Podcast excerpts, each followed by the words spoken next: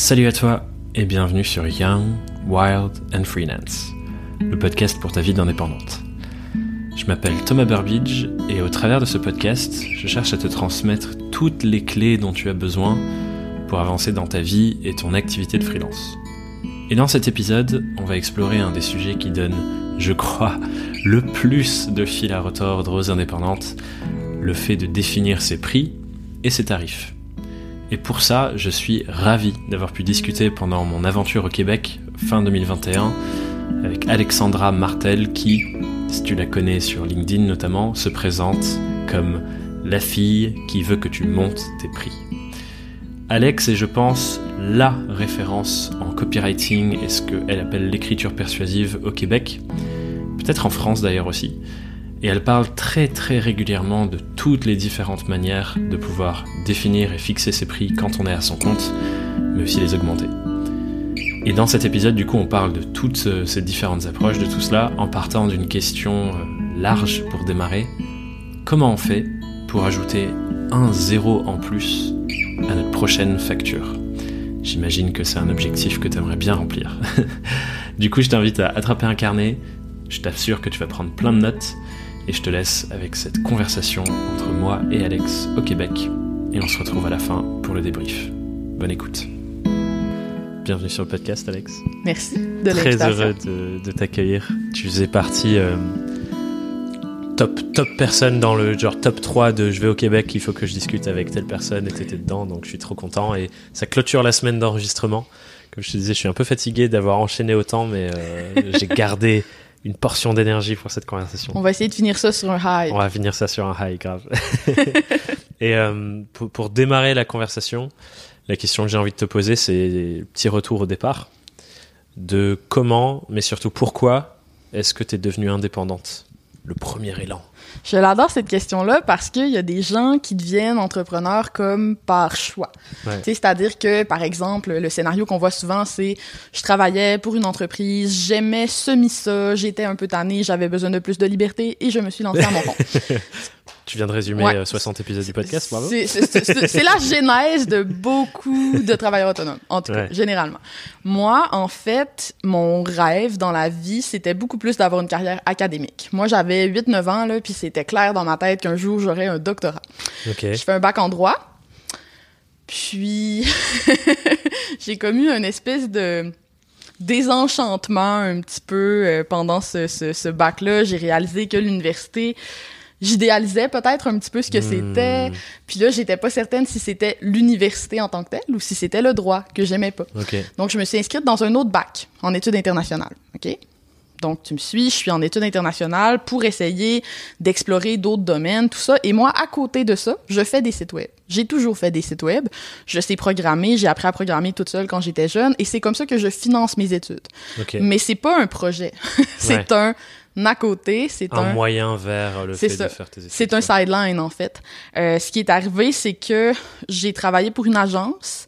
J'ai fini par m'intéresser à cause de cette agence-là à la publicité Facebook, au copywriting, au marketing en ligne, et j'ai commu une espèce de coup de cœur pour le copywriting qui se décrit difficilement. Tu sais, c'est pas quelque chose qu'on peut étudier à l'université ici au Québec. Là. Tu sais, tu peux faire des cours de marketing, mais c'est vraiment plate. Puis la hmm. conception rédaction est vraiment plus traditionnelle. ils vont t'apprendre à faire des slogans sur des affiches, mettons. Puis ça, moi, ça me vibrait, ça me faisait pas vibrer.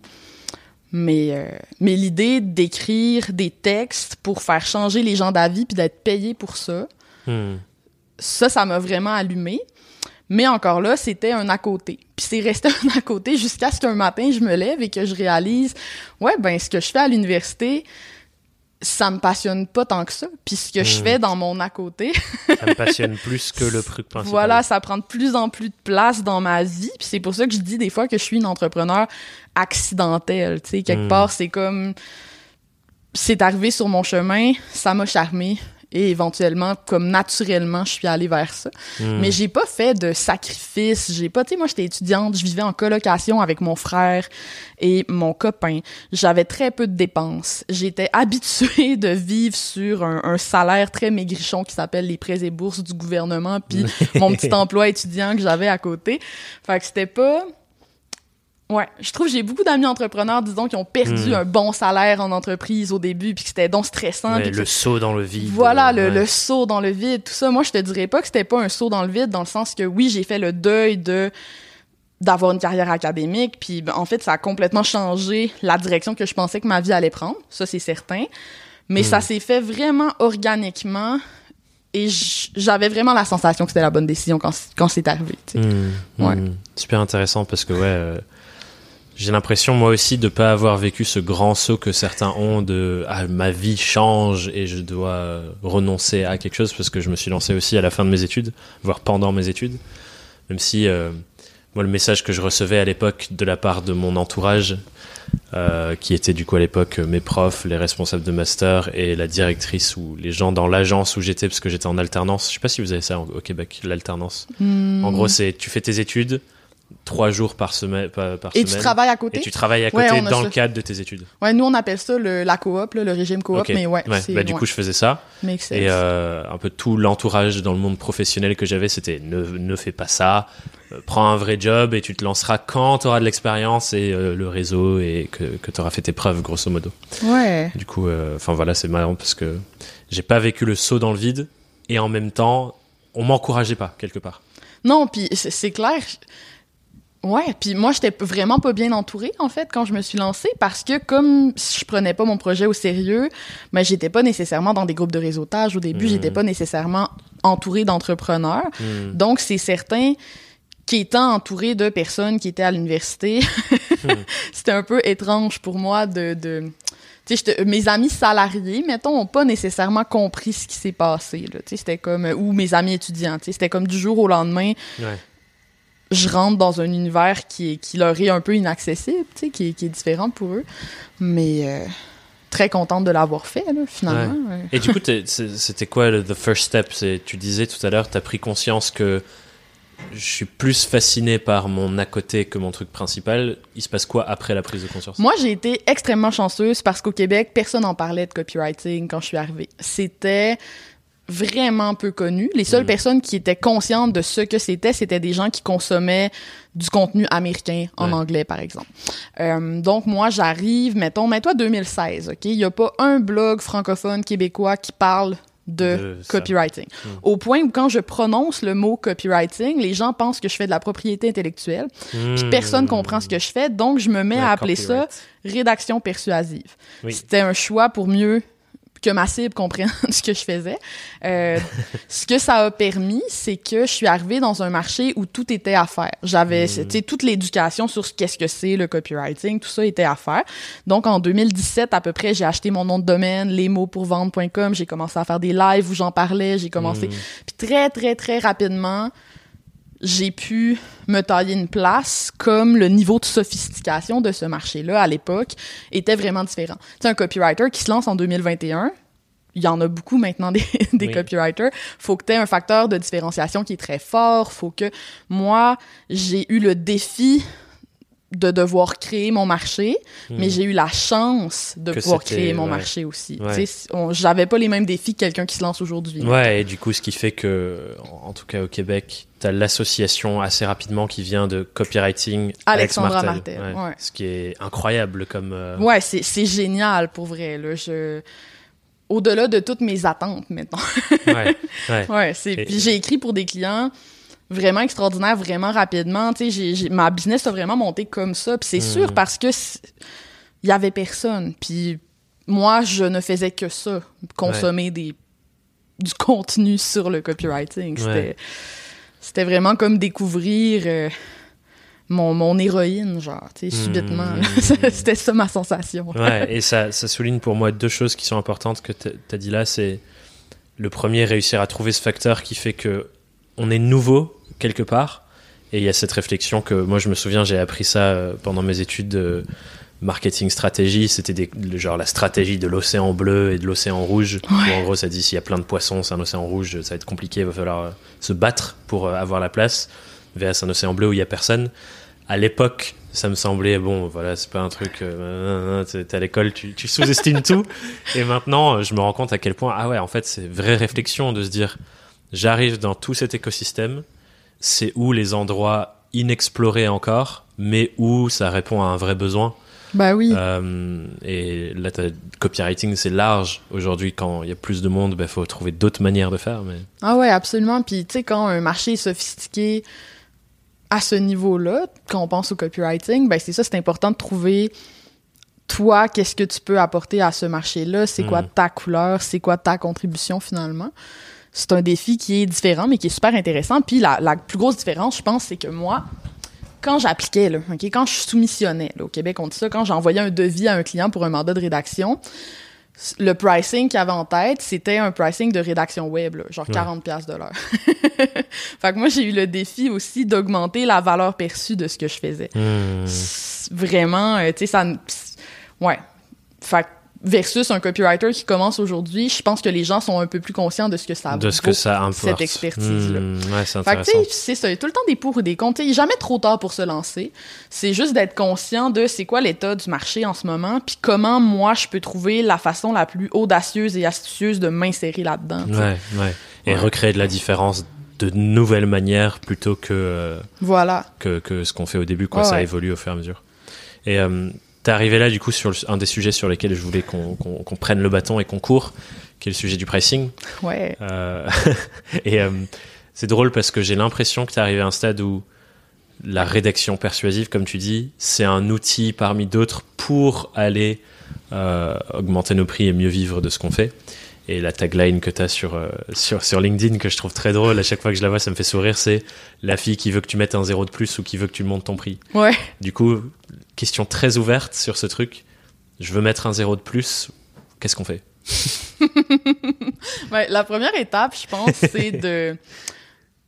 En fait, il y a plein de gens qui pourraient juste ajouter un zéro puis ça fonctionnerait déjà. Tu comprends ce que je veux dire? La raison, c'est qu'il y a beaucoup de gens qui comprennent mal la valeur qu'ils apportent aux gens puis qui sont très mauvais pour se mettre en valeur. Euh, la raison, je pense, c'est que quand quelque chose est facile pour nous, quand on a un talent pour quelque chose, tu sais, moi, mettons, je suis arrivée dans le copywriting, puis c'était vraiment quelque chose qui fonctionnait avec qui je suis, mes forces, mes faiblesses, etc. Ça clique, quoi. J'ai compris comment ça fonctionnait très vite, puis ça n'a pas été très long que j'ai été capable d'écrire des très bonnes pages de vente. Parce que c'était ça fonctionnait avec des choses que j'avais déjà acquises, des compétences que j'avais déjà. Tu sais, moi, j'ai étudié en droit parce que je voulais plaider, je faisais du concours de débat, j'ai hmm. toujours eu un intérêt pour la persuasion. Je fais des cours de rhétorique à l'université, j'ai toujours eu un intérêt pour ça. Donc, évidemment, ma courbe d'apprentissage a été super rapide. Hmm. Mais quand ta courbe d'apprentissage est rapide dans quelque chose, quand tu es doué pour quelque chose, ben automatiquement, t'assumes que c'est facile pour les autres. C'est pour ça que t'es pas nécessairement un bon formateur quand t'es bon dans quelque chose, by the way, là. Euh, parce que tu vas prendre pour acquis que les gens vont comprendre aussi vite que toi, vont, tu sais, ça te demande vraiment un exercice euh, de comme ce, ce, ce, ce de se mettre dans de le se mettre dans la peau de quelqu'un d'autre, tu sais, finalement.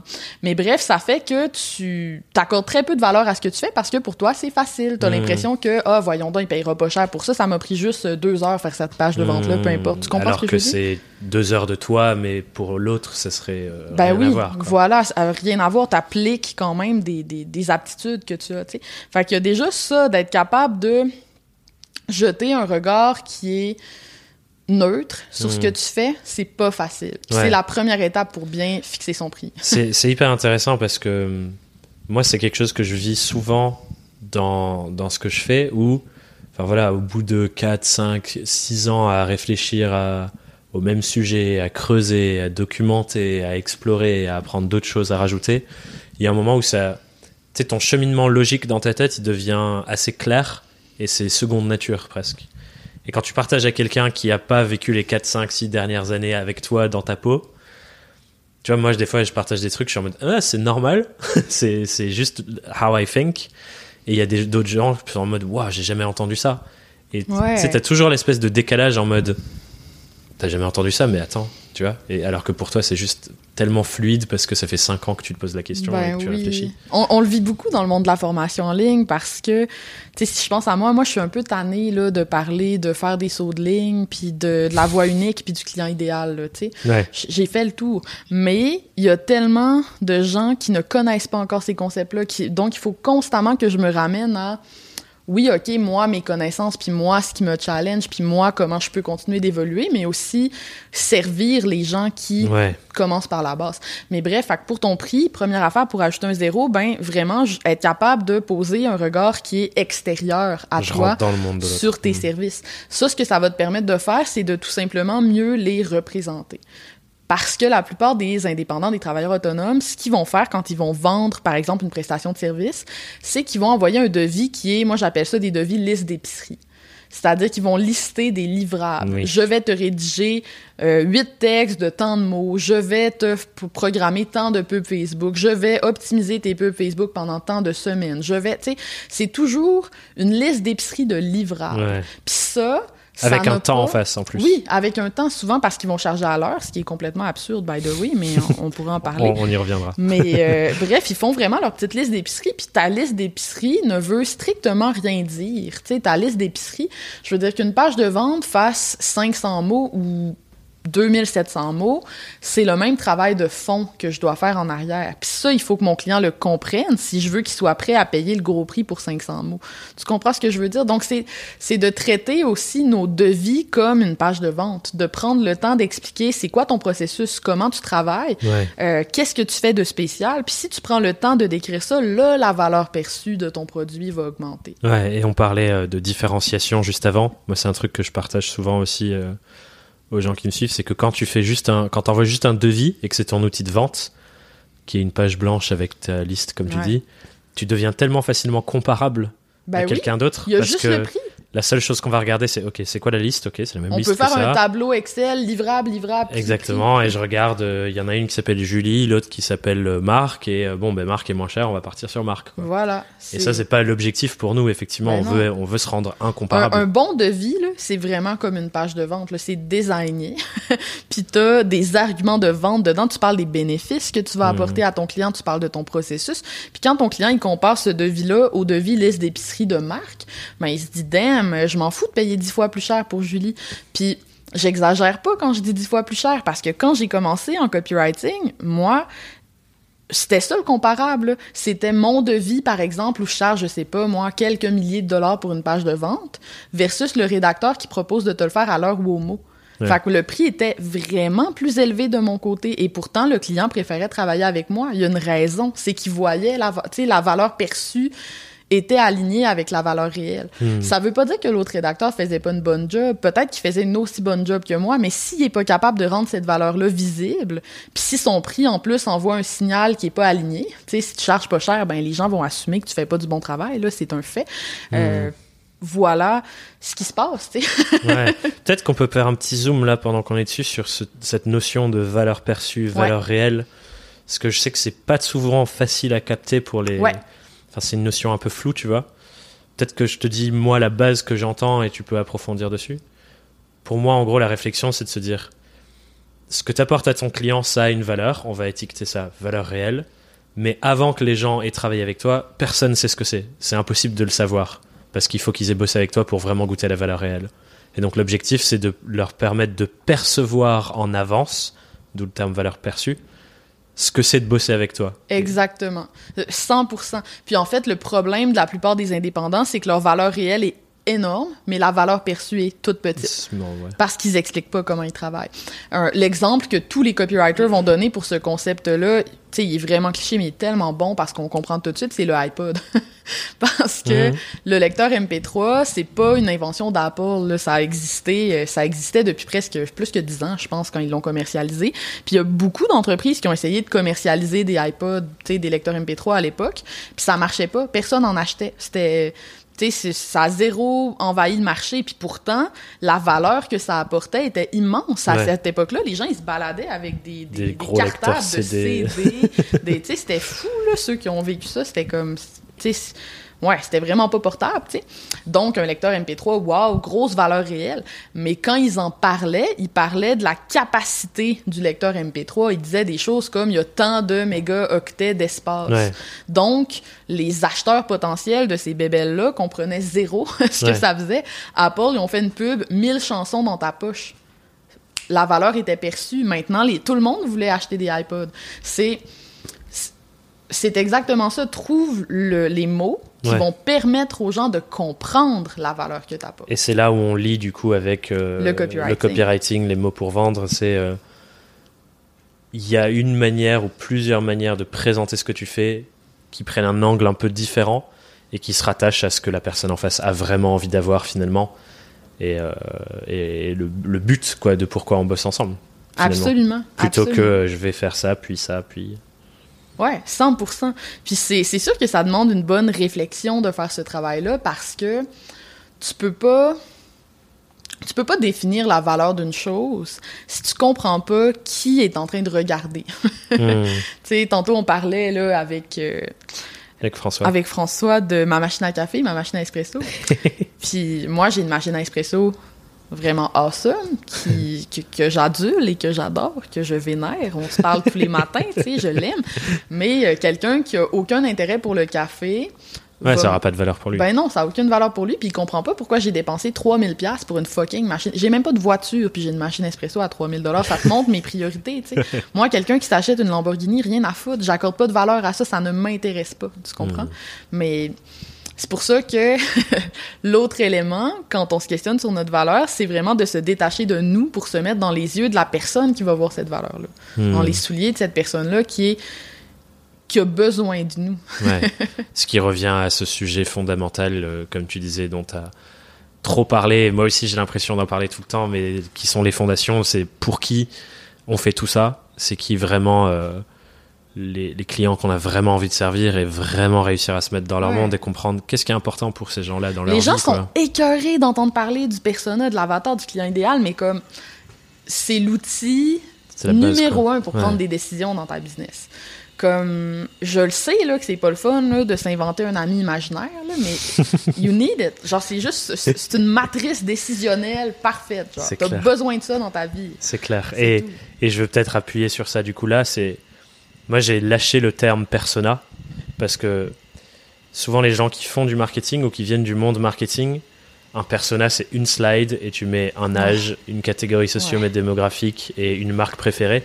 Mais c'est tellement plus que ça. Et c'est pour ça que je me suis dit, je vais abandonner ce terme-là parce qu'à chaque fois je le dis, ça va. Ah oui, ça j'ai fait, c'est bon. Ah oui, ça j'ai fait. Euh, puis ils ont tous le même, hein? C'est comme euh, âge moyen, il y a deux enfants, il y a un gros salaire, il habite en banlieue. Super, terminé.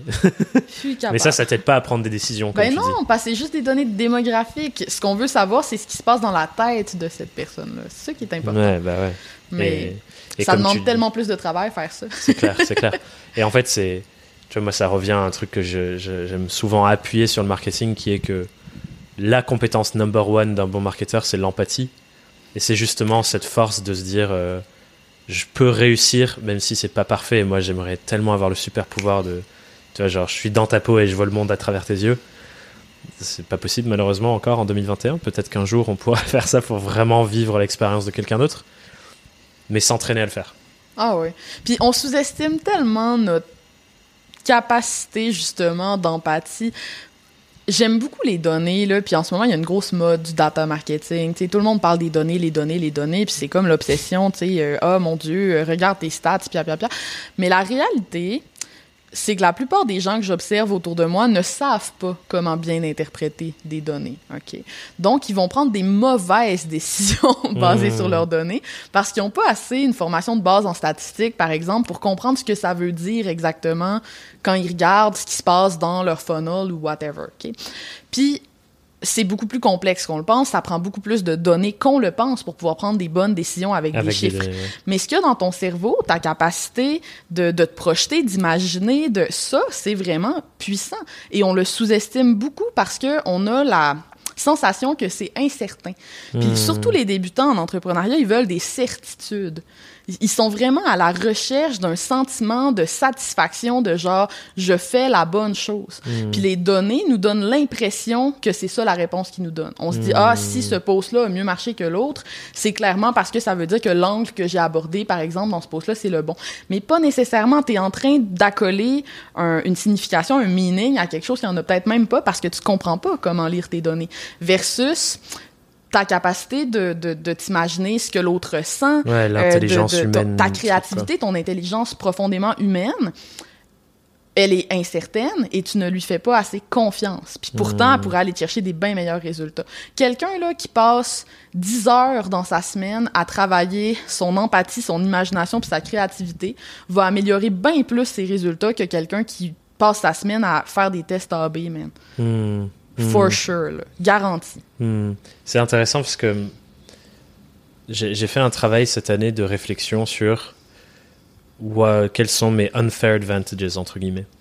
En réflexion sur euh, c'est quoi les endroits où je suis vraiment bon dans ce que je fais et les compétences que j'ai développées avec le temps. Et une que j'ai identifiée, et je le sens genre presque physiologiquement, c'est les moments où euh, je suis en coaching ou avec un groupe et tu captes un truc que le reste du groupe ne, ne capte pas sur euh, qu'est-ce qu'il est en train de se passer, tu vois. Et donc il y a des moments où je vais identifier, par exemple, quand il y a quelqu'un qui parle beaucoup et qu'il y a des petits signaux qui montrent, euh, bon, là, le, groupe commence à lâcher un peu prise et à, et à plus écouter parce qu'il y a une personne qui monopolise la parole et il faut changer la dynamique.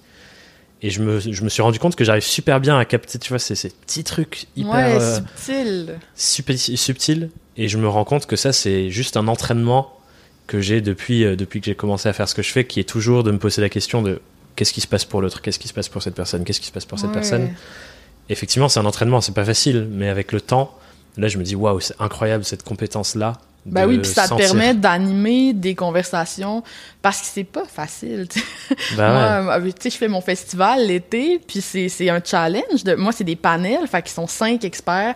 Souvent, on s'entend des experts il y a beaucoup plus d'extraversion que d'introversion en général en entrepreneuriat. Donc, tu as, beaucoup de gestion à faire, justement. de C'est un don, là. C'est pas tout le monde qui, est doué pour faire ça. Donc, clairement. Mais je pense que c'est un entraînement, encore une fois. Comme, enfin, tu vois, moi, oui, tout s'apprend.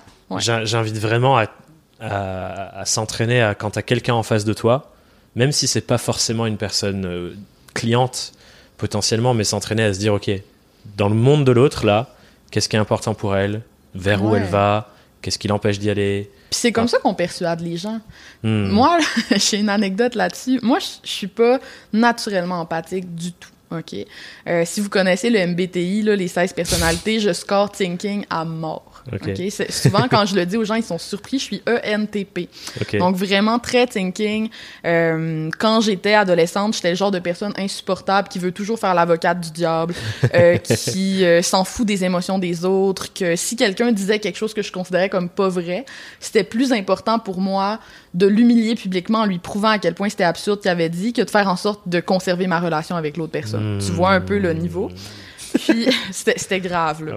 J'avais zéro empathie. Puis j'ai développé mon empathie parce que j'ai lu sur l'empathie. C'est comme vraiment, c'est très drôle parce qu'en fait, euh, la persuasion, ça me fascinait et je constatais que peu importe la quantité d'arguments rationnels que j'étais capable d'avancer à quelqu'un sur un sujet, il changeait pas d'avis. Hmm. Ça me faisait vivre une frustration immense parce que moi, je passais tellement de temps à m'informer sur les sujets qui m'intéressaient, puis à trouver, tu sais, pourquoi est-ce que j'arrive à telle conclusion plutôt que celle-là, puis quand je ramenais après ça mes apprentissages à un proche ou quoi que ce soit qui était pas d'accord avec moi, puis qui restait campé sur sa position, je trouvais ça insupportable. Ça me dérangeait vraiment et donc je me suis mis à lire sur le sujet. Quand est-ce que quelqu'un change d'avis? Qu'est-ce qui fait qu'une personne change d'opinion sur quelque chose? Puis c'est pas la quantité d'arguments qui fait que quelqu'un va changer d'opinion sur quelque chose, c'est ce que vous avez en commun. Tu ne peux pas persuader quelqu'un qui un ne t'aime pas, deux, ne t'accorde pas de crédibilité, trois, ne te respecte pas, puis surtout quatre, qui est pas un peu d'accord avec toi sur quelque chose. Qui te perçoit comme un adversaire finalement quelque Exactement. part. Exactement. Hmm. Faut que tu trouves le, point commun en premier.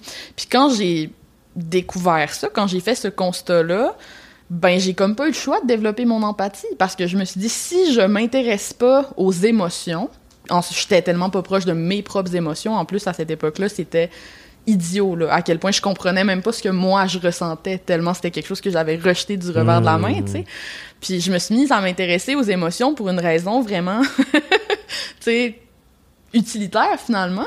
Puis j'ai été piégée par ça. Parce qu'éventuellement, quand tu commences à travailler ton empathie, ça devient plus fort que, que toi. Puis maintenant, quand je regarde des films, je pleure, là. Puis avant, c'était pas le cas. Tu sais, ça a complètement changé ma mon cerveau, en fait. Hmm. C'est fou.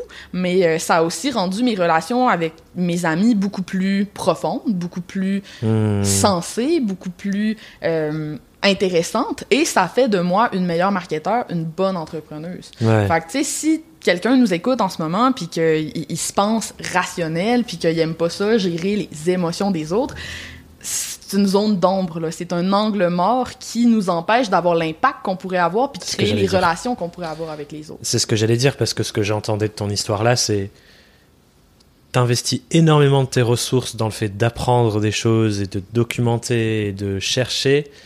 Et en fait, tout ce savoir de dingue, il est gâché dès lors que tu campes trop sur tes positions, en fait. Parce que on est dans un monde, enfin, on est des animaux sociaux, on est dans un monde où on vit ensemble et, on, collabore. Bah et on est interdépendants quelque part. Donc c'est ensemble qu'on construit. Si tu tiens pas compte de cet aspect-là, tu peux pas avoir d'impact. Hmm. Tu vas être une cool personne connaissante en haut de ta tour quelque part à penser tout seul. ouais, grave. Bravo. grave. Et je veux ramener un truc là qui est important, je pense, à ce moment-là de la conversation, qui est que c'est jamais contre la personne en fait. Non. Dans le sens où moi, ma, ma, profonde conviction sur le marketing, c'est le seul enjeu qu'on a, c'est identifier des choses que les gens ont déjà envie d'avoir, sur des, des voyages sur lesquels ils sont déjà dans leur vie, et de les aider à les, les, les accélérer ou soutenir ces, ces voyages-là et les aider à lutter contre les trucs euh, qui les empêchent d'avancer. Donc c'est pas en mode voici mon tapis, je sais que tu ne le veux pas, mais je veux user de persuasion parce que je te comprends bien pour te le donner. Mais c'est plus qu'est-ce qui est important pour toi dans ta vie J'ai un truc, ça peut t'aider. Je vais te montrer pourquoi c'est pertinent. Décide à partir de là. Quoi. Un super bon exemple de ça, c'est le pricing. Moi, quand j'ai découvert le pricing de valeur, qui est ce que j'enseigne, le sujet de mon livre, tout ça, j'ai capoté, puis ça a vraiment changé ma vie. Tu sais, ça transformer ma business. Et là, je voulais évangéliser tout le monde à ça. C'était important pour moi parce que je voyais tellement la différence que ça avait fait dans ma propre vie que maintenant, quand je vois, quand je vois des rédacteurs charger 40 pièces de l'heure, j'ai de la peine. Ça, hmm. je, je me sens pas bien, là. Vraiment, je n'aime pas ça. Fait que là, il fallait que je convainque des gens de s'intéresser à ça. Mais ce qui arrive, c'est que même si c'est dans leur intérêt de s'y intéresser, et ça, j'en suis très convaincu, tu peux avoir des croyances pour une question de mindset ou quoi que ce soit qui t'empêchent de t'y intéresser. Je te donne un exemple. Si ça fait 24 ans, j'ai reçu un témoignage là cette semaine, je capotais ma vie. Euh, c'est quelqu'un qui m'écrit que ça fait 24 ans qu'il exerce son métier puis qu'en lisant mon livre, il a pleuré parce qu'il a réalisé que depuis 24 ans, il aurait pu changer ses prix. Tu comprends ce que je veux dire? Quand ça fait longtemps que tu charges à taux horaire, il y a comme une dissonance cognitive qui s'opère où tu ne veux même pas t'imaginer que tu pourrais faire autre chose parce que ce serait admettre que ça fait 5, 10, 15 ans que tu sous-charges. OK? Puis ça, là, cette, cette espèce de, de, protection-là que le cerveau, il met automatiquement, là, puis que j'avais moi aussi, by the way, moi, quand je chargeais à l'heure, je me justifiais en disant, genre, je veux rester accessible. Je, trouvais toutes les raisons. Toutes les raisons pour lesquelles c'est mieux, entre guillemets. Pour rester cohérente, tu sais, dans, dans, dans mon cerveau. Fait qu'il faut que je sois consciente de ça si je veux être capable de désamorcer cette hmm. croyance-là, cette fausse croyance-là, pour être capable d'amener les gens à s'intéresser à ma solution. C'est pas de la manipulation, c'est pas, c'est de l'empathie utilisée à très bon escient. ouais, qui, qui, qui, qui, va dans le sens de ce que les gens veulent vraiment vivre. Et euh, c'est cool qu'on arrive sur cette conversation parce que j'ai vraiment envie de push ce truc home pour les gens qui nous écoutent sur le fait que on cherche vraiment à aider les personnes avec qui on bosse à avoir une décision hyper alignée finalement. Tu vois, c'est, je décide à partir d'un endroit où je suis vraiment connecté à ce qui est important pour moi. Ouais. Et aider à, arriver à cet état. Et moi, un truc que j'aime souvent dire aux gens qui ont des problématiques sur la vente, en mode ah, la vente c'est dur, c'est on force. Et j'ai, lu un petit article de toi tout à l'heure ce matin euh, où tu disais euh, l'objectif c'est pas de détruire les objections pour que la personne achète, parce que souvent en fait elle a déjà pris sa décision et elle cherche des excuses pour juste avoir la paix. Ouais, totalement. notre, notre objectif c'est comment je fais pour que la personne soit au meilleur endroit pour prendre une décision alignée, et si cette décision vraiment alignée c'est non, ben fine quoi. Genre c'est ben oui c'est ça. on va pas sauver le monde ben non c'est ça. On n'est pas là pour forcer les gens à prendre une décision avec laquelle ils sont pas 100% engagés. En fait faire du marketing comme ça là où tu tu rushes un peu les gens à prendre une décision, tu sais, quand on abuse de l'urgence, de la scarcity, hmm. toutes ces choses-là, ce que ça fait, c'est du marketing qui est très court terme, parce que les gens hmm. vivent une déception. Ouais. Et ils sont en dissonance cognitive de ah j'y suis allé mais en fait euh, c'était pas temps pour moi quoi. Ben non voilà. Puis toi à long terme ça va te nuire. Euh, c'est vraiment une vision très court terme du marketing. Si t'as une vision long terme puis que ton but c'est vraiment que les gens ils vivent une transformation avec toi puis qu'ils tripent sur ce que tu fais, ben il faut que la décision soit prise en toute conscience. Il faut, vraiment que, faut que tu fasses une vraie persuasion. Hmm. Une hmm. vraie persuasion, c'est ça. Persuader quelqu'un, c'est faire changer l'organisation de sa pensée. Et le regard qu'on apporte sur une chose. Exactement. ça, ça c'est un travail de persuasion réussi. Hmm. Et euh, tu dirais que c'est quoi le rôle du coup de notre pricing là-dedans? Parce que tu disais que ça avait un lien juste avant là. Euh, et peut-être qu'on zoomera après sur euh, ce que tu entends par pricing à la valeur vs pricing horaire. Mais c'est quoi le rôle du prix qu'on fixe à nos services dans la perception et la persuasion qu'a l'autre de ce qu'on fait? Le prix, c'est vraiment central parce que c'est ça envoie un message en fait à notre client sur nous. Hmm. Euh, je donne souvent cet exemple-là, mais moi, je suivais une entrepreneur depuis un moment. Puis je voulais rejoindre son mastermind. J'étais sur la liste d'attente pour rejoindre son mastermind. Et ce qui m'a retenu, ce qui fait que je me suis pas inscrite, c'est que le prix était bas. Puis ça m'a était bas. Ouais, en hmm. fait ma vision du prix, le prix que j'imaginais dans ma tête était le triple peut-être de ce qu'elle chargeait. Donc quand j'ai vu c'était quoi le prix, ça m'a comme envoyé le message oh peut-être que c'est pas le programme que je pense que, que je pensais que c'était. Ça m'a hmm. enlevé l'envie, tu vois, hmm. parce que mes attentes étaient alignées avec ce prix-là. Fait que le hmm. prix c'est pas juste un c'est pas juste un prix. Ça dit quelque chose sur toi. Dis-moi ton prix, là, puis je vais savoir à quel point tu as le syndrome de l'imposteur, à quel point tu as confiance en toi, à quel point tu traites bien tes clients, à quel point tes clients te respectent. Ça, a un impact énorme sur tout ça. Euh, si ton prix est trop bas par rapport à la valeur, le client ne va même pas apprécier la valeur que tu lui apportes. Puis ça, c'est mmh. documenté scientifiquement. Si on paye pas cher pour quelque chose, on est moins engagé, on ressent moins les sensations. Si c'est un produit euh, qui se mange, par exemple, ça va goûter moins bon. ça va être, c'est fou, ça affecte dans notre cerveau la manière dont on va déguster l'expérience, la manière dont on va mmh. vivre ce, cette prestation-là, ce produit-là, peu importe. Euh, donc, c'est pas juste nuire à toi d'avoir un prix trop bas, c'est nuire à ton client, c'est nuire à la transformation que tu peux apporter à ton client. Puis ça veut pas dire de jamais avoir des produits pas chers. J'en ai moi des formations pas chères, mais c'est tellement plus difficile faire une formation peu coûteuse que faire une formation coûteuse parce qu'une formation coûteuse là, l'engagement des gens, je sais que je vais l'avoir. Je sais que mm. je vais pouvoir leur apporter une transformation parce que au prix qu'ils ont payé, là, ils vont être là à toutes les rencontres. ils, vont s'investir. Ils vont y penser la nuit dans leur lit à mon programme, puis ça va changer leur vie. Quand là, je fais un programme qui est moins cher, je passe tellement plus de temps sur le contenu pédagogique à me demander comment je peux faire en sorte que cette chose-là soit consommable rapidement, que ce soit le fun du début à la fin, que ça passe vite, parce que je sais que les gens vont être moins engagés, parce que je sais que les gens... Et il faut tenir en haleine, quoi. Voilà, exactement. Donc, ça veut pas dire, tu sais, le pricing de valeur, c'est pas du high ticket. Ça veut pas dire charge cher pour n'importe quoi, là. Hmm. Mais ça veut dire de prendre conscience, en fait, de c'est quoi le niveau d'engagement dont tu as besoin pour que ton client vive une transformation. Si ce niveau d'engagement-là est vraiment élevé, tu peux pas faire un produit pas cher. Tu nuis à ton client. Je vais donner un exemple hyper précis sur ça, où moi, ça a été le cas. C'était sur les écouteurs de mon téléphone, les écouteurs Apple. Et euh, je me souviens, c'était euh, avant, quand les AirPods venaient de sortir, c'était, je pense, il y a un an et demi, les premiers AirPods, ça faisait six mois que ça existait.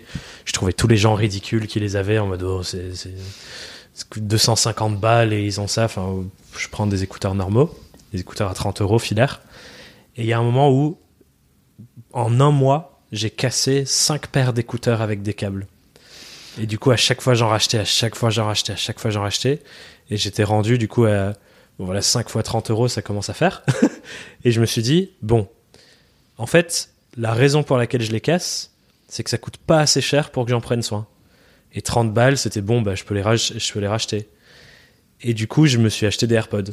Depuis, je les ai jamais cassés, j'en prends hyper soin parce que ça coûte si cher.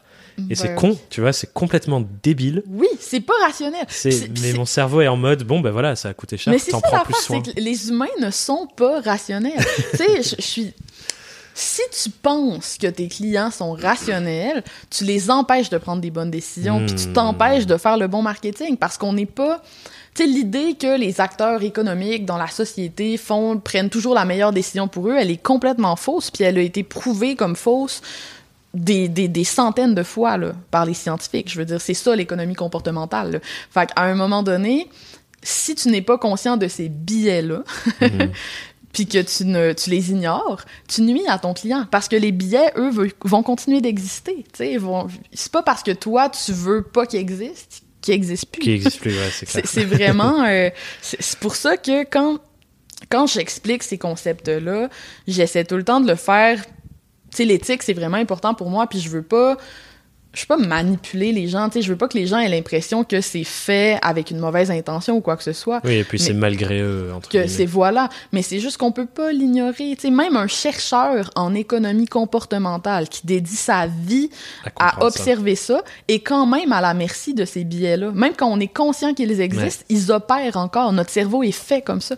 Fait qu'à un moment donné, faut que tu en sois conscient dans ton pricing, dans ton offre, tout ça. Puis, le, le, le, si tu veux vraiment faire de la charité, parce que souvent c'est ça l'argument qu'on va m'avancer, c'est moi je veux pas charger le prix qui est nécessaire par rapport à la valeur que j'apporte parce que je vais être moins accessible. Hmm. Si tu veux être accessible, fais du pro bono, donne à un organisme, tu sais, mets-toi riche là, puis après, tu vas voir comment c'est facile d'avoir un impact sur les gens qui peuvent pas se payer tes formations. Hmm. Pas mal plus que si tu dévalues ton offre, que tu as de la misère à te vendre, que tu fais pas une scène, que tu es paumé, là, comme comment. Ouais, quand tu as les ressources pour offrir, là, tu peux vraiment offrir. Ben oui.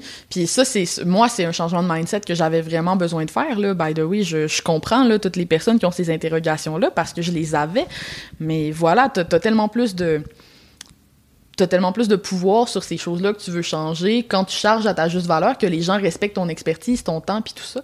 Maintenant que je suis très établie comme étant euh, quelqu'un qui, qui, a du succès en copywriting, etc., etc., ben quand je donne mon temps gratuitement à quelqu'un, il l'apprécie tellement plus. Hmm, parce que c'est novateur, quoi. Voilà, parce que c'est comme, waouh, quelle chance j'ai hmm. d'avoir accès au temps de cette personne-là. Le rapport a changé, puis je peux avoir un impact encore plus fort quand je fais des choses gratuitement. Hmm, super intéressant parce que ouais, on valorise que c'est une exception et pas la norme. Exactement. Et du coup, ça redonne de la valeur. Voilà, ça redonne de la valeur. Fait tu sais, c'est pas, pas l'un sans l'autre, là. C'est pas parce que tu charges à ta juste valeur que tu pourras plus aider autrement. ouais, ouais c'est clair. Ça va t'aider à aider. Ouais, c'est clair. C'est hyper mm. intéressant. Euh. Ça rejoint une idée d'un truc que j'ai envie de faire depuis un moment, mais que j'ai pas encore mis en place. Et je pense que c'est un projet parmi plein, donc je sais pas quand ça arrivera mais je me suis toujours dit que j'aimerais trop avoir euh, comme un système de bourse en mode oui. pour les gens qui sont vraiment défavorisés et qui ont vraiment pas euh, les moyens matériels de s'engager dans les processus euh, comme ceux que tu proposes ou que je peux proposer d'avoir un système en mode bah, ok si c'est vraiment le cas mais que tu as vraiment envie de t'engager là-dedans fonçons quoi et ça me fait penser il y a un séminaire auquel j'étais en Espagne il y a quelques années c'était en 2018 et il y a un gars qui était présent, qui est venu de Belgique pour y aller. C'était au fin fond du sud de l'Espagne, c'était à, Marbella. Il est venu de Belgique et il avait vendu genre 50% euh, des meubles de sa maison pour se payer ce séminaire. Il était venu en voiture. Et comme c'était à Marbella, donc il y avait que des hôtels de ouf et tout euh, autour, il dormait dans sa bagnole entre les jours du séminaire parce que c'était en mode This is too important, c'est trop important que j'aille à ce truc. Et il était assis à ma table et j'avais trouvé ce mec mais incroyable, le niveau d'engagement qu'il avait auprès de lui-même pour aller faire ce truc. Et je me suis dit, il se met à mal pour le faire, c'est incroyable et je pense que ça va changer tellement de choses de se dire, euh, je me donne les moyens d'aller vivre cette expérience. Et en même temps, je pense qu'il y a des gens qui étaient encore moins, qui avaient encore moins de ressources que lui, qui l'ont pas fait, tu vois. Ouais. Et je me suis dit, j'ai trop envie d'arriver à un endroit où ces gens-là ont aussi l'opportunité. Et lui, il m'a raconté son histoire. Il grandit dans la rue, euh, dans des circuits de toxicomanes et tout. Euh, enfin, bref, c'est petite parenthèse, mais incroyable de voir le niveau de différence que tu peux faire pour des gens qui ont vraiment pas les moyens. Euh, mais seulement quand tu as les ressources nécessaires pour pouvoir voilà. Ouais, tellement. Oh, j'aurais aimé ça comprendre ça plus vite. Et euh, peut-être que du coup, c'est le bon moment pour parler aussi de. Pour les gens qui. Peut-être qu'il y a des personnes qui nous écoutent en mode Ok, ouais, grave, je suis hyper aligné, euh, ça me parle, j'ai envie d'y aller.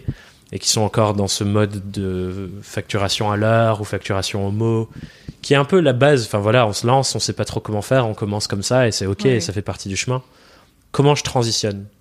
Imaginons, je facture à l'heure mais je me dis, tiens, j'ai envie de plus réfléchir à facturer à la valeur. Déjà, qu'est-ce que ça veut dire? Je sais que tu dis souvent que c'est pas du forfait, c'est pas tout le temps la même chose. Non, voilà. Mais euh, euh, comment je fais pour transitionner? Ok.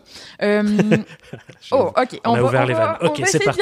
On, va essayer d'y aller logiquement. on va essayer d'y aller logiquement. Ok. Donc, admettons qu'en ce moment, tu charges à l'heure, tu veux charger à la valeur. La première chose que tu vas devoir te demander, avant même de te demander c'est quoi la valeur que tu apportes, c'est quel modèle d'affaires tu veux essayer en premier. Hmm. Parce que charger à la valeur, c'est compatible avec plusieurs modèles d'affaires différents. Dans mon livre, j'en énumère sept, je donne les pour, les contre. Moi, je suis pas le genre de personne qui aime les recettes, genre je vais pas te dire euh, fais ça, fais ça, c'est sûr que c'est la meilleure chose. Tu sais, ça dépend de tes besoins à toi, puis de ton flow à toi, puis comment toi t'aimes travailler. Je vais te donner un exemple. Moi, j'étais pas une très bonne copywriter au final parce que j'aime pas écrire. Ce qui est quand même un problème. c'est vraiment un problème quand tu dois écrire beaucoup pour d'autres personnes que toi. Ça faisait que toute mon énergie d'écriture, j'en avais plus pour faire mon propre contenu, mes propres affaires. Hmm. Parce que je suis pas prolifique, puis écrire, c'est pas ma passion. Moi, ma passion, c'est la persuasion.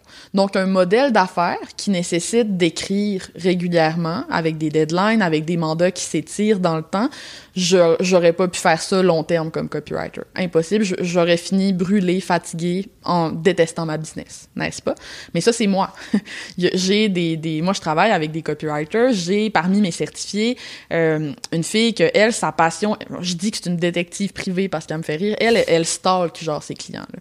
Elle comme pas mmh. capable de faire un petit mandat. Il faut toujours qu'elle aille au bout des choses. Il faut mmh. toujours qu'elle aille regarder tous les, tous les canaux, euh, mmh. tous les channels, qu'est-ce qu'ils font par L'article de blog écrit il y a six ans qu'on a tous ah, tout oublié. Non, c'est ça. C'est vraiment quelqu'un qui aime aller au fond des choses puis travailler avec le même client pendant longtemps. Contraire de moi. Moi, si j'étais copywriter aujourd'hui, ce que je ferais, là, mettons que je ferais pas de formation, je ferais des tarifs à la journée.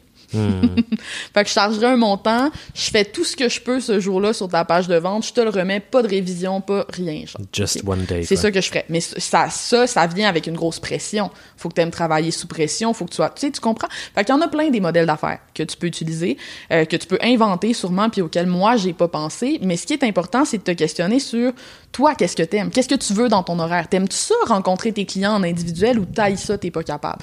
T'aimes-tu ça euh, travailler longtemps avec le même client ou tu préfères aider beaucoup de monde à avoir de l'impact sur beaucoup de personnes différentes, mais peut-être un moindre impact. T'aimes-tu ça? Tu sais, questionne-toi, fais un travail d'introspection sur qu'est-ce que t'aimes. Puis après, ben, essaye quelque chose.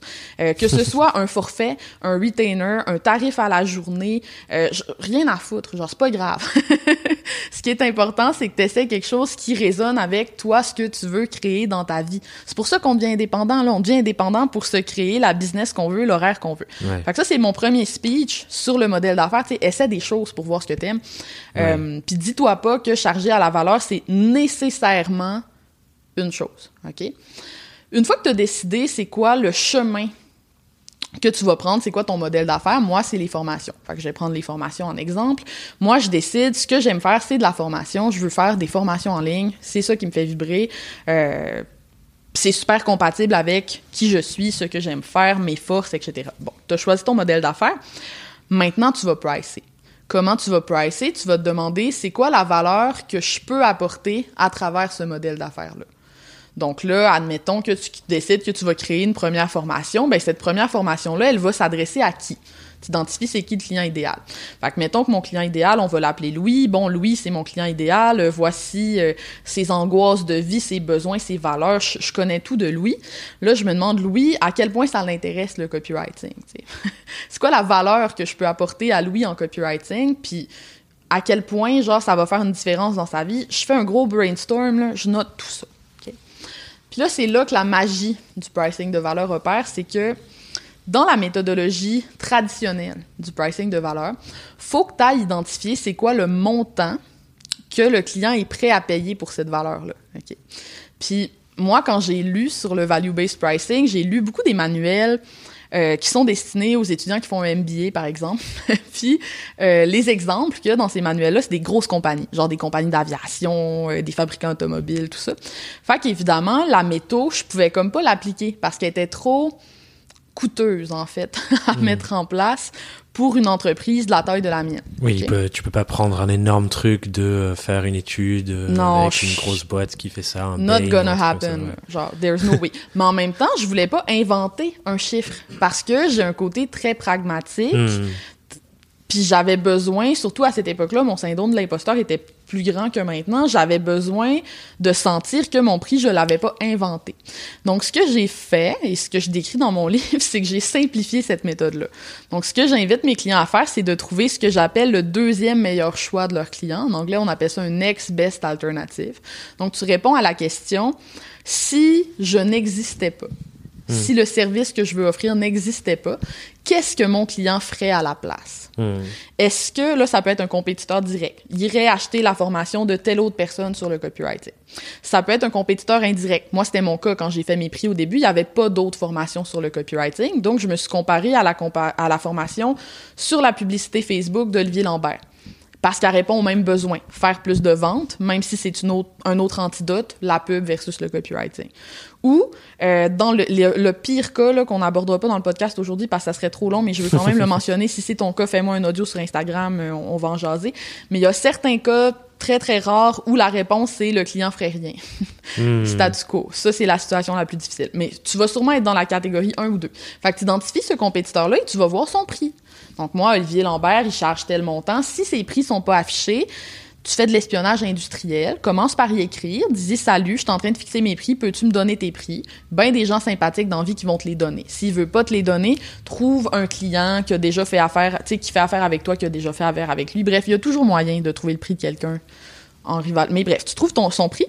Puis là, ce qui va arriver, c'est qu'on va se baser sur ce prix-là. Ce prix-là devient la valeur que Louis, mon client idéal, accorde à la valeur perçue de ce client-là. Ouais. Tu comprends ce que je veux dire? Ouais, c'est ta baseline de comparaison. C'est ma baseline de comparaison. Si lui va voir de ce côté-là, il va accorder telle valeur à telle personne. Donc moi, je serai en comparaison avec ça. Exactement. Puis là, le jeu pour faire pour charger plus cher, ok, c'est de demander comment est-ce que je peux faire pour que la valeur perçue de mon produit soit plus élevée que la valeur perçue de la formation d'Olivier. Hmm. Là, c'est vraiment le fun parce que c'est une game de copywriting, de comment tu vas présenter ton offre. Puis si la valeur est moins élevée, charge un prix plus bas. c'est tout. Ça veut pas nécessairement dire que tu vas charger plus cher qu'Olivier. Hmm. Tu peux faire le choix. Moi, ma formation va être moins longue, va me demander moins d'efforts, va être, euh, tu sais, va faire une transformation plus petite, plus rapide. Et j'ai décidé que j'allais pricer moins cher pour ça, hmm. pour ces raisons-là. Puis c'est aussi valide, tu sais. Euh, bon, puis là après ça, faut, le positionnement rentre là-dedans aussi parce que je pense aux photographes ou aux gens qui sont dans des domaines créatifs. Des fois, le deuxième meilleur choix, le prix va être tellement bas qu'il va falloir aller bonifier un petit peu le calcul. Là, je l'aborde dans livre. Mais c'est ça qui est cool avec la, la métaux, c'est que c'est pas un chiffre non plus. Tu sais, j'explique très bien là dans, dans le livre comment identifier c'est qui ce deuxième meilleur choix là, comment. Fait que ça fait que tu pars pas du vide. Hmm. ça, c'était super important pour moi en commençant. Puis je pense que c'est la grosse différence entre ce que moi j'apporte, puis ce que ben des coachs vont dire quand ils vont dire assume ta valeur, puis pia, pia, pia, pia, pia.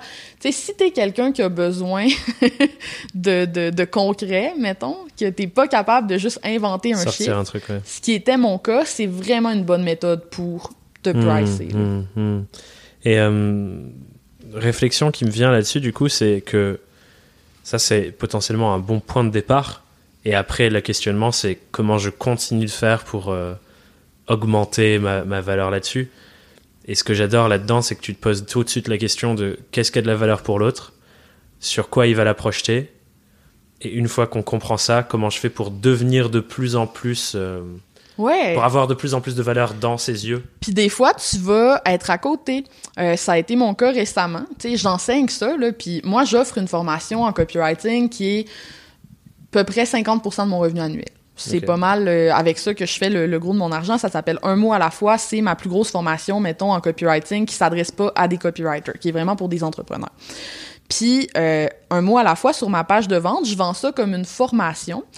Puis quand tu achètes la formation, tu as accès aussi à ce que j'appelle des cliniques sans rendez-vous. Les cliniques sans rendez-vous, c'est quand je, euh, à chaque deux fois par mois à peu près, je révise les textes de mes étudiants. Puis c'est vraiment trippant, tu sais, parce que bon, euh, évidemment, c'est souvent là qu'ils vont aller chercher le plus de valeur.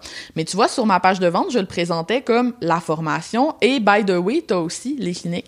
Puis c'est mes étudiants à un moment donné qui m'ont fait réaliser, ouais, mais Alex, euh, moi j'en ai rien à foutre de la formation à la limite, genre. le mieux, c'est quand tu lis les textes. Je l'ai fait une fois, mais moi, où j'ai le plus retiré de valeur, c'est dans les cliniques. Hmm. Donc là, je suis en train de tout refaire ma page de vente parce que j'ai réalisé que la valeur perçue est beaucoup plus élevée des cliniques. Donc, ça va être les cliniques et la formation va devenir la côté. Tu comprends ce que je veux dire? Ouais.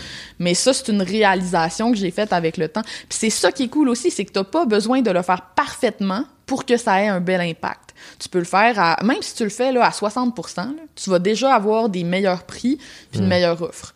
Puis si après, tu apprends à mieux connaître ton Louis, là, ton Parce que tu as idéal, bossé avec lui, du coup, finalement. voilà, ben tu vas pouvoir encore améliorer ta valeur perçue, peut-être même continuer d'augmenter ton prix. Ouais, c'est un processus C'est itératif. quoi. infini. Voilà, c'est itératif. Puis ça, Mhm. tu sais, tantôt quand je te parlais du besoin de certitude des gens, faut arrêter, d'a- tu sais, faut arrêter de chercher des la finition, la certitude, le sentiment de wow, j'ai exactement le bon prix, la bonne offre.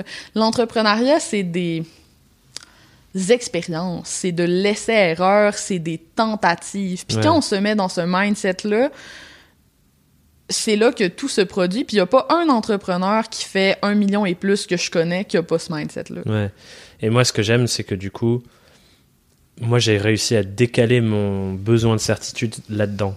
Dans le sens où il y a plein de trucs que je fais où c'est, je sais que c'est le début, mais j'ai quand même le sentiment de certitude que faire ça, c'est un pas dans la bonne direction parce que je fais confiance en la méthode de ce truc essai-erreur. Voilà, en fait, c'est que tu as la certitude que tu es en train d'apprendre quelque chose. Ouais, t'es en train d'avancer vers la solution. Voilà. Hmm. Fait que c'est plus grave là, que ce soit pas parfait. Tu vois, je donne un, un autre exemple qui est intéressant là-dessus, c'est euh, moi cette année, j'ai, je l'ai vécu avec mon séminaire de 4 jours sur le marketing. L'année dernière, c'était 2 jours. Cette année, c'était 4 jours. Et on a fait une énorme expérience virtuelle euh, dans une salle. euh, donc, c'était pas genre un petit Zoom pendant 4 jours, mais c'était grosse expérience. Et cette année, j'ai dépensé beaucoup plus d'argent sur le fait de faire en sorte que ce séminaire se passe que l'argent que j'ai gagné. Genre, in Mm. fine, euh, je pense le décalage, il est moins 4000 que j'ai mis sur la table alors qu'il y avait 50 personnes qui ont participé. Enfin, grosse différence là-dessus. Et en même temps, je me sens hyper aligné parce que je suis en mode, c'est un step pour que le séminaire dans 4 ans, par essai, erreur et amélioration de la valeur perçue de ce que les gens ont vécu cette année où j'ai presque payé pour qu'ils le vivent, ça fait que dans 4 ans, ce sera insane euh, la valeur que je vais recevoir de ça Ouais. parce que j'ai confiance dans le modèle. Alors que je pourrais être en train de paniquer total en mode waouh, euh, j'ai perdu de l'argent sur le plus gros projet que j'ai fait de ma vie. Mais j'ai inversé le truc et c'est ouf parce que j'ai. Je- j'ai un sentiment de sérénité alors que, entre guillemets, j'ai perdu de l'argent sur ça. Ouais. Parce que le, le modèle de. euh, Je sais que je me rapproche de euh, meilleure valeur perçue, euh, mais la valeur réelle et je sais au rendez-vous de l'expérience des gens là, mais du coup, je vais pouvoir capter leurs témoignages pour l'an prochain. J'adore voilà, ça. tu vois. J'adore ça. Donc ça remet un peu de contexte sur euh, la certitude, elle disparaît pas en fait, c'est juste qu'on la décale à un autre endroit. je trouve. Ah, je suis, je- ouais, vraiment. Tu viens combler ce besoin-là. Ouais, j'aime comment tu le, tu le présentes. Et euh, peut-être que le dernier point sur lequel on peut appuyer par rapport à toute cette conversation sur euh, le pricing, je pense que c'est un sujet sur la peur, dans le sens où euh, même si on prend conscience, même si rationnellement les gens qui nous écoutent se disent oui, ok, bon, c'est vrai que je me sous-vends. Il y a ce, ce- ce petit step de peut-être la peur de ce que l'autre va dire ou la peur de se recevoir un c'est trop cher. Tu vois, la, la, peur face au regard de l'autre sur nos prix, je pense qu'il peut jouer. Ça, c'est triste parce que j'ai aucune. Comment je te dirais ça? C'est une peur qui est valide, dans le sens que tu ne peux pas augmenter tes prix et réussir à convaincre tout le monde de continuer de faire affaire avec toi. Et c'est un peu de ta faute. Tu as créé, en économie comportementale, on appelle ça un ancrage. Tu as primé les gens à, accorder hmm. une certaine valeur, souvent à l'heure, à ton travail. Hmm. Ça fait que tes clients, en fait, il y a même une question de, perception hiérarchique. Quand tu payes quelqu'un à l'heure, tu reproduis le schéma employeur-employé. Donc, tu perçois la personne que tu payes à l'heure pas comme un expert dont tu achètes l'expertise, mais comme une personne dont tu achètes le temps. Hmm. Ça fait que tu te sens entitled au temps de cette personne-là. Le hmm. temps pour lequel tu as payé t'appartient. Euh, tu vas beaucoup plus remettre en question ses conseils, ses choix, etc., etc. Hmm. Donc, tu viens de créer un frame qui est pas nécessairement positif avec des clients actuels. Puis si tu augmentes ton prix, tu vas en perdre plein des clients. Je suis désolée, c'est juste un fait. c'est Genre, il faut faire face à ça. Hmm. L'affaire, c'est que plus tu attends pour le faire, pire ça va être. Parce que plus tu vas avoir primé beaucoup de personnes à te percevoir de cette façon-là, puis à t'accorder cette valeur-là pendant longtemps. Puis quand tu vas le changer, ton prix, quand tu vas faire l'annonce aux gens que tu changes ton prix, que tu as réalisé c'était quoi ta valeur et que tu augmentes, t'en as des clients qui vont te suivre. Puis ça va être tes meilleurs clients.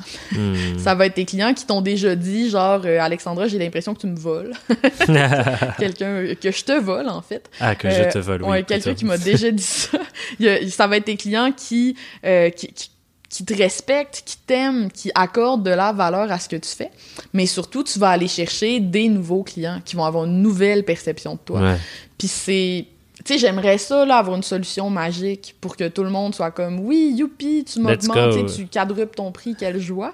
Mais c'est juste pas la réalité. Ouais. Euh, fait que rendu là, il y a deux approches. T'as des gens qui vont le faire progressivement parce qu'ils n'ont pas une très grosse tolérance au risque. Ils veulent pas perdre beaucoup de revenus rapidement. Ils veulent s'assurer que la transition soit smooth financièrement. Donc, ils vont, par exemple, augmenter tous les nouveaux clients, puis les anciens clients petit à petit. C'est correct, je respecte ça. Il y a des gens qui ont plus mon attitude, là, qui vont cold turkey, c'est-à-dire du jour au lendemain, tu emails tout le monde, salut, je viens de découvrir une affaire, ça s'appelle le pricing de valeur, c'est fini, là, le taux horaire, voici comment ça va marcher à partir de janvier, bye. Moi, c'est ça que j'ai fait. Puis, Ouais, personne n'est mort, tu vois. tout le monde est encore vivant. Trois ans plus tard, tout le monde a oublié d'ailleurs. Ouais, ouais. Puis j'ai juste fait un courriel, tu sais, j'ai pas dit littéralement ce que je viens de dire dans mon courriel, on s'entend. Oui, forcément. J'ai juste fait un courriel où j'ai rappelé aux gens c'était quoi la valeur que je leur avais apportée pendant qu'on travaillait ensemble, où j'ai expliqué aux gens comment j'allais être capable de leur apporter plus de valeur en hmm. augmentant mes prix, parce que je vais avoir moins de clients, je vais être moins stressé, mon cerveau va être moins sollicité, je vais pouvoir t'accorder plus de mon expertise puis obtenir des meilleurs résultats encore pour toi. Puis je me suis pas excusée d'augmenter mon prix. Puis ça c'est peut-être le seul conseil que je veux donner là-dessus. Là, S'il y en a un que vous retenez, quand tu augmentes ton prix, tu ne te justifies pas et tu ne t'excuses pas. Hmm. C'est une démarche normale, euh, surtout si tu fais du B2B. Il y a de bonnes chances que tes clients comprennent ce qui est en train de se passer parce qu'eux-mêmes vont ou ont déjà passé par là. Hmm. Fait excuse-toi pas, dis-le tout simplement. Hmm. À partir de telle date, voici ce qui va se passer, bla bla bla bla bla. Si tu as des questions, écris-moi, fin du courriel. Et, ce que j'aime beaucoup là-dedans et que tu as un peu mentionné là, c'est que c'est aussi une, une bonne manière de filtrer quelque part. Et il y a une question qui me vient en tête que tu poses dans un de tes articles sur pourquoi les gens sont là à la base. Tu vois, c'est la question de euh, pourquoi tel client ou tel client a voulu travailler avec toi au départ.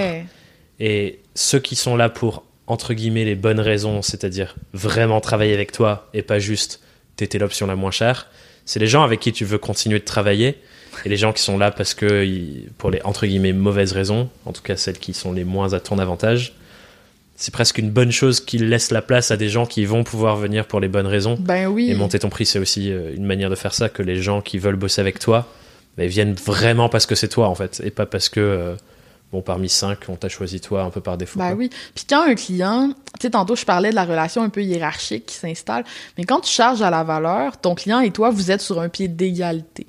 Ton client, il paye pour ton expertise, hmm. t'accorde sa confiance. Hmm. Puis ça, ça te permet d'apporter des meilleurs résultats à tes clients. Parce que quand un client doute de ton expertise, moi, un des trucs qui m'a le plus surpris quand j'ai augmenté mes prix en copywriting, c'est que j'ai eu la même cliente à un an d'intervalle.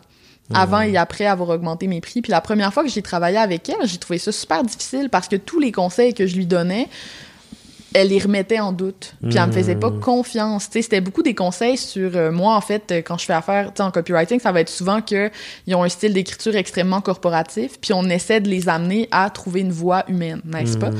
Donc là, elle, elle avait une voix vraiment corporative, puis je disais écoute, ça n'a pas de sens, il faut tu sais, je, te parle là, de vive voix en ce moment, puis t'es pas dans ton texte. Hmm. Fait que je lui donne des conseils vraiment spécifiques pour être capable de d'humaniser un petit peu ses textes, mais elle veut pas.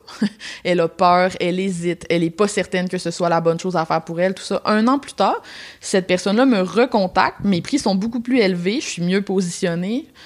Je, décide, je sais pas, j'ai comme un instinct, je décide de réessayer de travailler avec elle.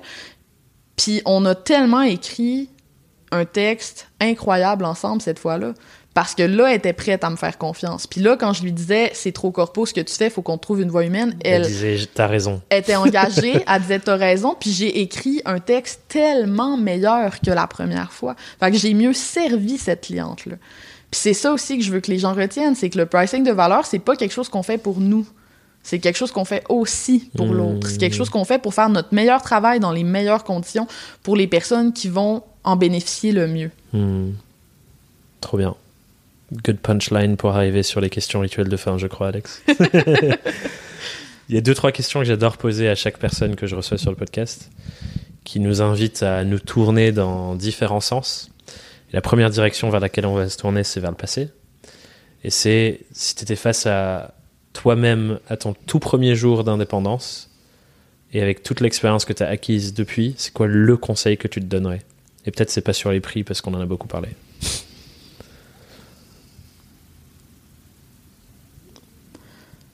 Je pense que c'est ce dont on a parlé tantôt, c'est-à-dire d'arrêter de chercher à tout prix la bonne réponse hmm. et d'essayer des choses plus rapidement, tu sais. Hmm. Embrasser le côté tu sais pas, mais teste. Quitte à me planter parce que j'ai tellement passé du temps à angoisser sur est-ce que ce que je m'apprête à faire, c'est la bonne chose que ça retardait l'expérience. Hmm. Alors que si je m'étais lancé plus rapidement dans chacune des expériences, j'aurais appris plus vite. Hmm. ça, c'est depuis que j'ai fait ce changement de mindset-là, j'ai tellement plus de plaisir dans mon entreprise. Puis tout le monde me dit constamment que je suis audacieuse, que j'ai des bonnes idées, que... mais je suis certaine que tout le monde a autant de bonnes idées que moi. C'est juste, que moi, quand j'ai l'idée puis que je la trouve intéressante, je me dis, bah, on va tester ça. Hmm, c'est plus angoissant pour moi. Et tu gardes ce qui colle et ce qui fonctionne finalement parmi toutes les choses que tu as testées et qui. Euh, voilà. ok, trop bien. Le second angle, c'est. Une fois qu'on s'est concentré sur le début, on va regarder un peu tout le passage de ce moment-là jusqu'à aujourd'hui. Et en regardant tout ce spectre, c'est quoi le truc le plus difficile que tu as eu à vivre pendant ton aventure indépendante et comment est-ce que tu l'as surmonté? C'est dur pour moi de parler des choses qui sont difficiles parce que mon mot, tu sais, des fois on parle des mots forts pour une année. Tu sais, tu choisis ton mot fort pour l'année. Moi, mon mot fort pour ma vie, c'est le plaisir. J'ai besoin d'avoir du plaisir dans ma vie. Genre, je sais pas si vous croyez à l'astrologie, mais moi, je suis comme l'incarnation du taureau. Là. ma vie, c'est prendre des bains, manger, voyager, chiller. C'est ce que j'aime faire. C'est super important pour moi d'avoir du plaisir. Puis pour cette raison-là, quand quelque chose est difficile, je, je, je, je fuis, en fait. Puis ironiquement, la chose la plus difficile pour moi en entrepreneuriat, ça a été de comprendre que c'est correct de chercher le plaisir et la facilité, mais que toutes les choses dont on est le plus fier dans notre vie demandent des efforts hmm. et sont difficiles par moments. Puis de trouver ce, ce grit-là, cette énergie-là de me forcer à faire quelque chose tous les jours, par exemple, même si ça me tente pas. Parce que je sais qu'au bout ça va me tenter en maudit, écrire mon livre, créer ma première formation, euh, publier de manière constante sur mes réseaux sociaux. Bref, toutes ces actions-là, c'est des actions qui n'ont pas été faciles du début à la fin, mais qui m'ont apporté beaucoup, beaucoup de joie quand j'ai atteint l'objectif au bout. Hmm.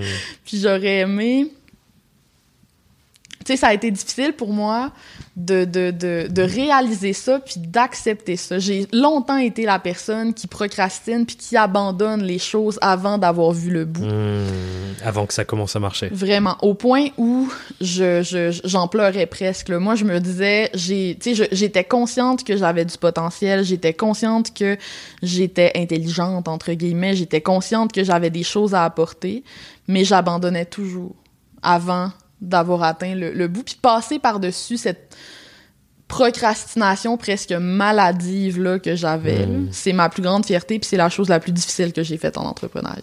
Hmm. Ouais. C'est intéressant, ça me fait penser à euh, un cadre de pensée euh, qui, qui, parle un peu de ça, qui montre en gros genre nos niveaux d'énergie à différents moments du projet. Et moi, je l'ai vécu surtout sur des projets euh, plus, de plus longue haleine. Quand on fait des trucs courts, bah voilà, il y a l'espèce d'effet feu de paille où euh, tu le fais, ça prend et voilà, c'est court terme, donc c'est ok.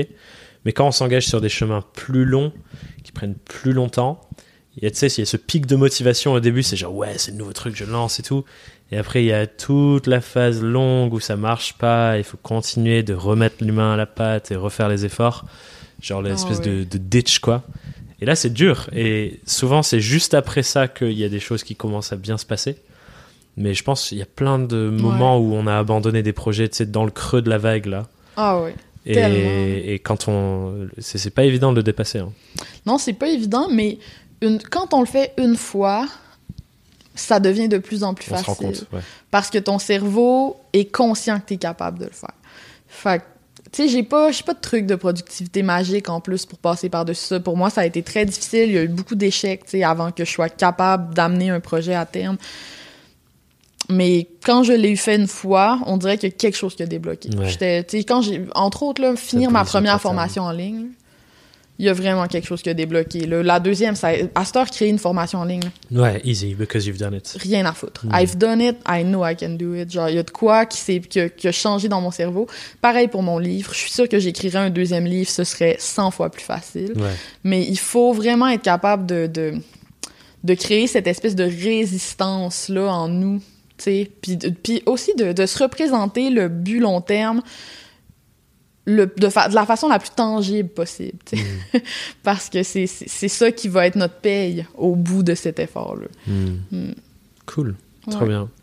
Et la dernière question maintenant, c'est de se tourner vers les autres et euh, de s'adresser aux gens qui nous écoutent ou aux gens qui nous regardent en fonction de la plateforme. Et si tu as une question que tu as envie de leur poser pour que, après notre discussion, ils prennent le temps de réfléchir à leur business ou à leur vie d'indépendant? C'est quoi la question que tu as envie de leur poser pour cette, euh, ce moment d'introspection avec eux-mêmes?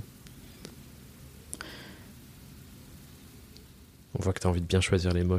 Merci. Si, si pour le reste de ta business, ok, le reste de ta vie d'entrepreneur, tu devais revivre l'horaire que tu as en ce moment, perpétuellement, est-ce hmm. que tu en serais satisfait?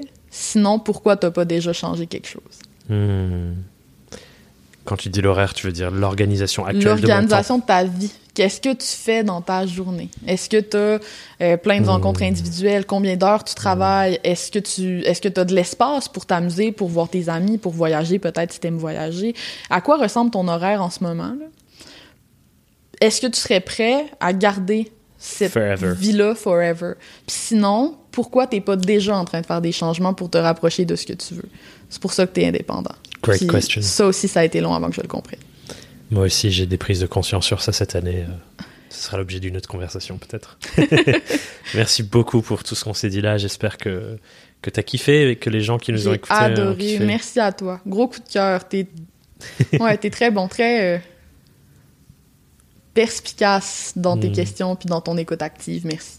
Merci à toi, c'était cool. Pour les gens qui veulent euh, venir discuter avec toi, en savoir un peu plus, lire le livre, suivre ton travail, je les envoie où?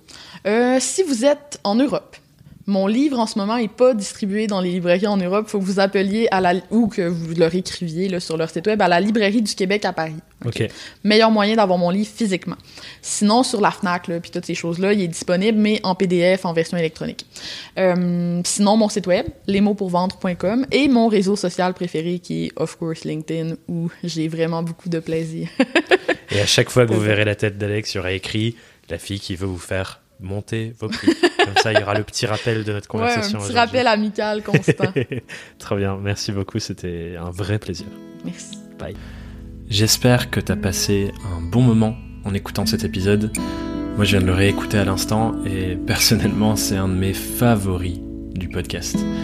Tout simplement parce que je me rends vraiment compte à quel point cette conversation avec Alex est une véritable mine d'or pour travailler sur ce sujet des tarifs et du pricing et pour explorer aussi à quel point c'est pas évident comme sujet. Il y a plein de choses qui rentrent en compte. Mais du coup, je vais pas te mettre plus de bruit dans la tête. Je pense que tu as déjà bien suffisamment de choses que tu as reçues pour cet épisode. Et du coup, il ne me reste plus qu'à te souhaiter une merveilleuse semaine et te dire à très bientôt sur Young, Wild and Freelance. Bye bye.